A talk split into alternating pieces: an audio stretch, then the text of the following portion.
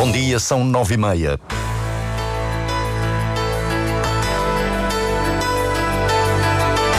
Antena 1 Madeira. Informação. A Madeira perdeu 14 milhões de passageiros, 14 mil passageiros com o cancelamento de escalas causado pela greve dos pilotos dos portos em vários períodos deste mês. O balcão único do prédio vai chegar à região. Cinco municípios aderem hoje a esta plataforma nacional que envolve mais de 140 conselhos em todo o país. A grandeza do Marítimo merece um regresso à Primeira Liga.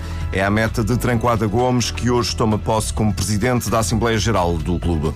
Diário Regional na Antena Madeira, assistência técnica de Filipe Carvalho. A edição é de Paulo Santos.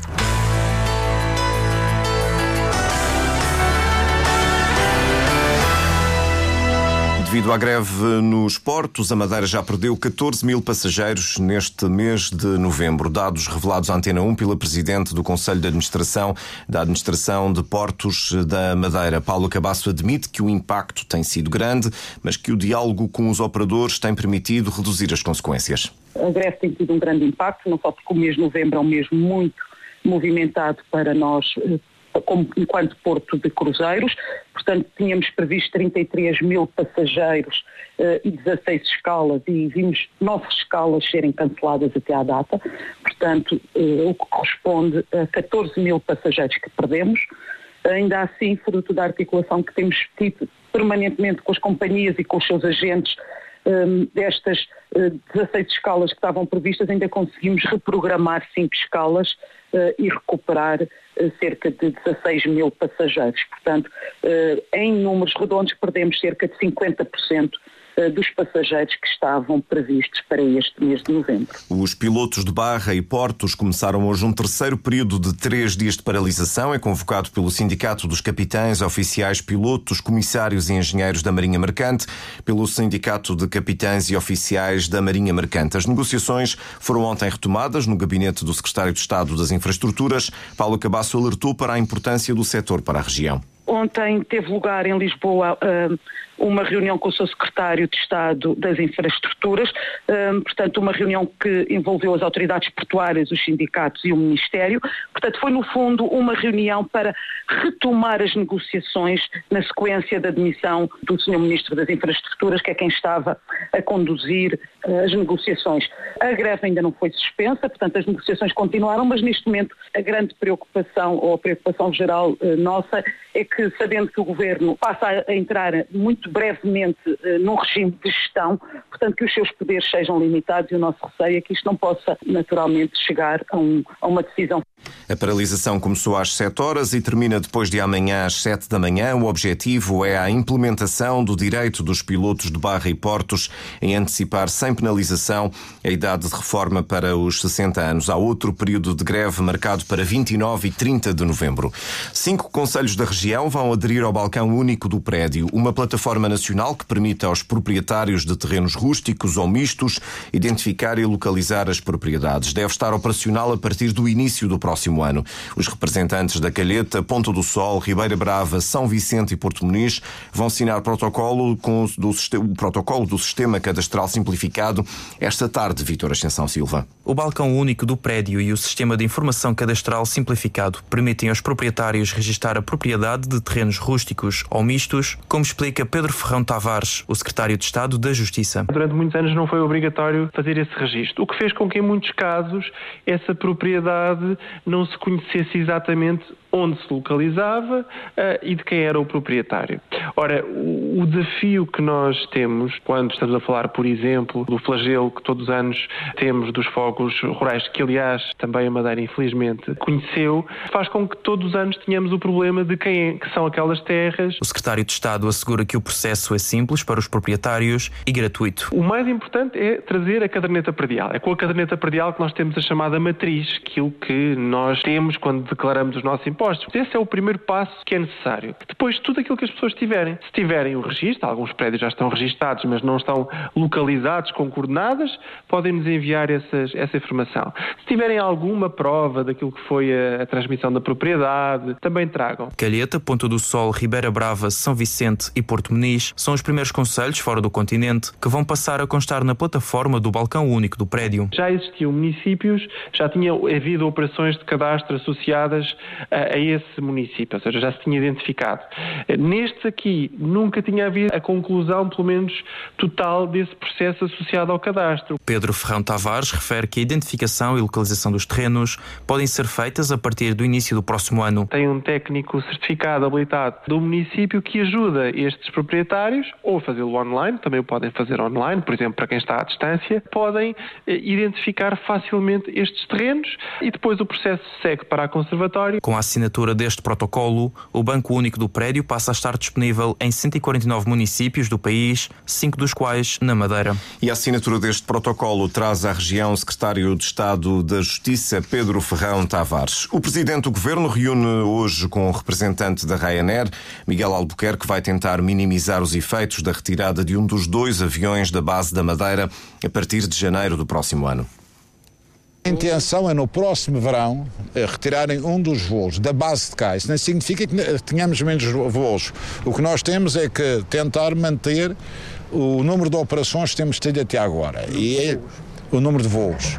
Eh, como você sabe, eh, os 12 aviões ficam aqui na Madeira, eh, mas neste momento essa retirada penso não tem muito a ver com as taxas, tem a ver com razões operacionais. Como vocês sabem, o mercado da aviação é um mercado está em grande crescimento e neste momento as companhias têm uma grande dificuldade na aquisição, quer Boeing, quer Airbus, no mercado e, por conseguinte, as necessidades, têm, eu acho que tem mais a ver com as necessidades operacionais. A Ryanair anunciou a redução de um dos dois aviões na base da Madeira. O motivo é a subida das taxas aeroportuárias decidido pela ANA Aeroportos. O secretário do Turismo lembra a questão das taxas, mas Eduardo Jesus diz que o mais importante agora é arranjar uma solução. Há circunstâncias que levam a essas decisões e que já foram explicadas para a própria companhia. A, a, a nós compete-nos encontrar alternativas e compete encontrar parceiros que possam ocupar o espaço que vai ficar livre pela Ryanair. E olho para isto com muita normalidade e é esse o trabalho que nos impõe, é isso que nós vamos fazer. Não prevê grande impacto com esta retirada do avião? Não é questão de prever impacto. Qualquer oferta que diminui para a Madeira tem impacto na Madeira, como é óbvio. Eh, mas eu não estou tão preocupado com o impacto. Eu estou estou mais focado é nas alternativas que podem estar ao nosso alcance. O presidente da Associação de Hotelaria de Portugal, Bernardo Trindade, entende que o anúncio da retirada de um avião da base do Funchal por parte da Ryanair é uma forma de pressionar o governo regional a negociar as taxas aeroportuárias com a ANA Aeroportos. É a forma usual de pressão do Sr. Oleri. É uma forma de pressão mais radical, se quiser, menos habitual. O objetivo é claro, é pedir ao Governo da Madeira que intermedie na relação da Ryanair com uh, o concessionário, com a ANA Aeroportos. Foi assim nos Açores já, onde essa negociação e depois a intervenção do Governo Regional dos Açores, uh, a Ryanair manteve, apesar de tudo, um avião, quando a proposta inicial era retirar toda a operação dos Açores. Ora, não passa, não cabe na cabeça de ninguém que a Ryanair pura e simplesmente abandonasse a operação da Madeira, porque a operação da Madeira é uma operação rentável. E, portanto, eh, no fundo, o objetivo aqui é pressionar, pressionar o concessionário através da intervenção dos governos regionais. A reunião é hoje. Miguel Albuquerque vai tentar minimizar os efeitos da retirada de um avião da Ryanair da base da Madeira, anunciada para janeiro. O Juntos pelo Povo quer que o atual presidente da Câmara de Santa Cruz seja o cabeça de lista pela Madeira às eleições legislativas nacionais de 10 de março. Em entrevista à RTP, Filipe Souza confirma que a aproximação pelo partido já foi feita. O autarca está a refletir sobre o convite. O Hélio fez-me esta conversa, uh, portanto, digo que estou, estou em reflexão, ainda não falei na, uh, abertamente uh, com, os meus, com os meus familiares mais, mais diretos, mas começo a sentir, de uma forma espontânea, esse sentimento de pessoas ligadas à política até de outros partidos. falando, ah, o, o candidato natural, portanto, será o Filipe Souza faltam dois anos para terminar o, o, o, mandato autárquico. Tenho aqui um compromisso com Santa Cruz que pretendo honrar. Uh, eu não me vejo, uh, conhecendo como conheço o Filipe Souza, uh, basta-vos para separar. Mas se fosse eleito deputado da Assembleia da República nas eleições de 10 de março, assumiria o mandato?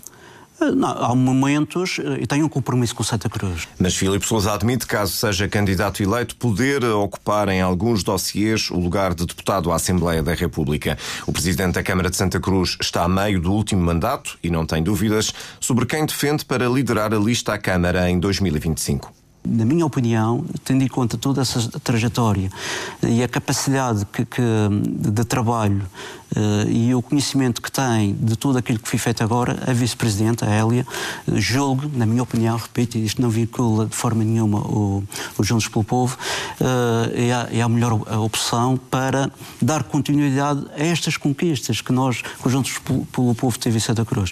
Agora, há outros quadros, é verdade. A esta distância, falo desta forma, aberta, sem qualquer tipo de pressão e, e no momento certo, irei transmitir esta, esta minha sensibilidade. O apoio de Filipe Souza a Elia Ascensão, atual vice-presidente da Câmara, para ser a próxima candidata do JPP à autarquia de Santa Cruz. Um homem de 35 anos foi detido na Madeira por suspeita da prática do crime de violação na forma tentada de uma menor com 17 anos. Uma informação avançada pela Polícia Judiciária que, em comunicado, adianta ainda que a detenção ocorreu em cumprimento de um mandado emitido pelo Ministério Público na sequência de uma investigação baseada numa denúncia sobre factos ocorridos no início do ano no Conselho de Câmara de Lobos. A PJ afirma que existia proximidade entre as residências da vítima e do agressor. O detido vai agora ser presente às autoridades judiciárias que determinarão a eventual aplicação de medidas de coação. A Estrada Regional 211, que liga a Ponta Delgada a São Vicente, será aberta no próximo verão. O presidente do governo visitou as obras, eh, estes estragos causados pelo temporal de 25 de dezembro de 2020. A conclusão da estrada representa um investimento de 2 milhões e 400 mil euros. Fotografias antigas das principais quintas da Madeira estão agora reunidas num catálogo lançado pela Direção Regional do Arquivo e Biblioteca Pública. Inclui quintas desde a segunda metade do século XIX e até o ano de 1960. Liliana Correia foi a responsável por este trabalho de investigação. Tentei abranger o maior número de quintas que havia fotografias uh, disponíveis e aquelas que tinham realmente mais importância pelos traços que são característicos da maior parte das nossas quintas, porque as nossas quintas são distintas daquelas do restante do país e, portanto, até a própria definição de quinta é, eh, é começa por ser o assunto que eu abordo inicialmente. O que diferencia as nossas quintas das, do resto do país? É porque são geralmente não são espaços muito grandes, não há um fim, uh, um objetivo de ganhar dinheiro com as quintas, havia sim uma horta, um jardim, uma casa habitualmente centenária eh, e que tinham um espaço muito envolvente, muito, muito intimista. Este catálogo é o número 14 da coleção Madeira Memórias Fotográficas, editada pela Direção Regional do Arquivo e Biblioteca Pública da Madeira. A grandeza do Marítimo merece um regresso à Primeira Liga. É este o desafio de Tranquada Gomes, que a partir de hoje assume funções de presidente da Assembleia Geral do Marítimo. Mas o dirigente eleito lembra à Antena 1 que o clube não é só futebol. Há aqui um objetivo claro, assumido por esta direção e até pela anterior, que é a subida de divisão eh, no final desta época. Essa subida de divisão é um compromisso, digamos assim, que esta direção tem de ter com a grandeza do marítimo. E, portanto, há aqui um, um trabalho que é necessário uh, desenvolver, mas o marítimo não é só futebol, o marítimo é um clube eclético e há que olhar para todas as modalidades uh, desportivas que o clube tem neste momento Uh, e que, no fundo, define um pouco a identidade daquilo que é o marítimo, na minha opinião.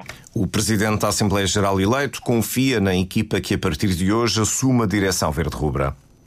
As informações que eu tenho uh, dizem que, de facto, a, a realidade é, é, difícil. Mas é nos tempos difíceis que nós vemos o caráter das pessoas. E esta liderança nova, que foi eleita com uma maioria confortável, muito expressiva dos votos, penso que está à altura dos desafios de, do Marítimo. É uma equipa ambiciosa, bem preparada, que com certeza, apesar das dificuldades que todos nós conhecemos que, que o clube atravessa, é capaz de projetar o, o Marítimo para os próximos quatro anos, um Marítimo de sucesso acima de tudo.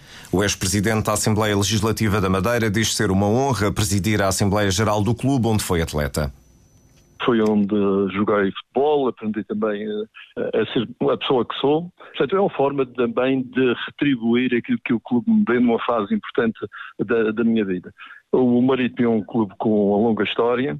Foram várias as gerações de madeirenses que festejaram uh, triunfos memoráveis e agora é, é tempo de eu devolver uh, aquilo que me deram para também ajudar o Marítimo a construir um futuro melhor. Tranquada Gomes, em declarações à Antena 1, o advogado será o primeiro a tomar posse esta tarde, a partir das 19h10, na tribuna presidencial dos Barreiros.